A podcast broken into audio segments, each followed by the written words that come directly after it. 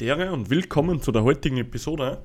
Diese Episode wird heute ein bisschen später aufgenommen und daher kommt sie auch ein bisschen später an.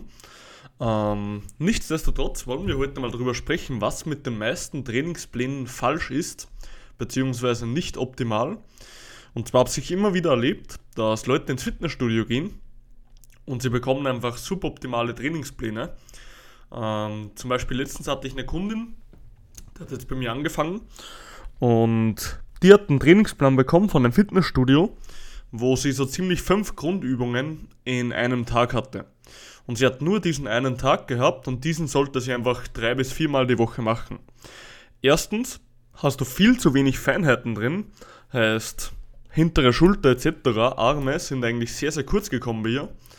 Dann nur Grundübungen an einem Tag und das dreimal die Woche.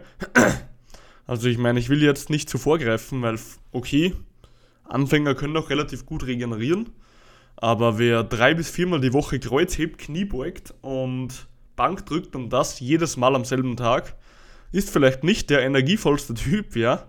Also der wird ein bisschen was spüren von der Kraft her, dass es da einfach abgehen wird.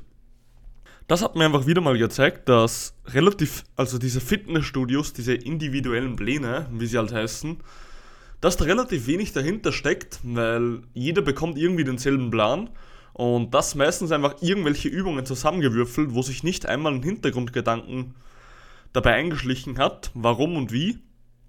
Und das geht mir heutzutage ein bisschen auf die Nerven, weil ich verstehe es nicht ganz, wie man ähm, Overhead Press, Bankdrücken, Kniebeugen, Kreuzheben und Klimmzüge alles in einen Tag schmeißen kann und dann vielleicht noch Hammer Curls und sagen, das ist jetzt ein fix fertiger Trainingsplan, den man fünfmal die Woche trainieren kann, ja. Ähm, Finde ich persönlich ein bisschen frech, weil Leute zahlen noch immerhin Geld, dass sie in dieses Fitnessstudio gehen. Und okay, es ist jetzt kein Coach, das sollte auch jedem bewusst sein, aber zumindest, wenn sie schon 0815 Plan hergeben, dann zumindest einen Plan, der was auch realistisch für die Menschen ist weil den müssten sie eh theoretisch nur einmal planen, so wie sie es halt jetzt auch schon tun. Und daher ist einfach mein Tipp, okay, wenn du schon einen Plan hast, wo du viele Grundübungen hast, würde ich immer im Bereich von zwei bis drei Grundübungen pro Trainingstag sein, ja. Man muss sich immer vor Augen halten, wenn du Kniebeugen machst und dann noch Kreuzheben danach, dann wirst du relativ wenig Bock haben, noch rumänisches Kreuzheben oder sowas zu machen. Ähm, wenn du schon fünf Sätze Deadlifts am Tag machst, dann wirst du wahrscheinlich danach nicht mehr so viel Freude haben mit Kniebeugen. Also lauter so Sachen, das sind einfach Faktoren, die sind für mich schon so selbstverständlich. Und für meine Kunden, die was einfach extrem weit kommen, auch schon selbstverständlich. Aber leider Gottes ist es das nicht immer. Und daher möchte ich das einfach dir heute noch an die Hand geben.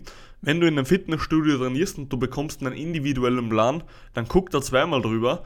Heißt, wenn nur Grundübungen drin sind, wenn sie leer zusammengewürfelt sind, dann wird es wahrscheinlich einfach sehr, sehr wenig Know-how haben in der Trainingsplanung, was dich auch letzten Endes nicht viel weiterbringen wird.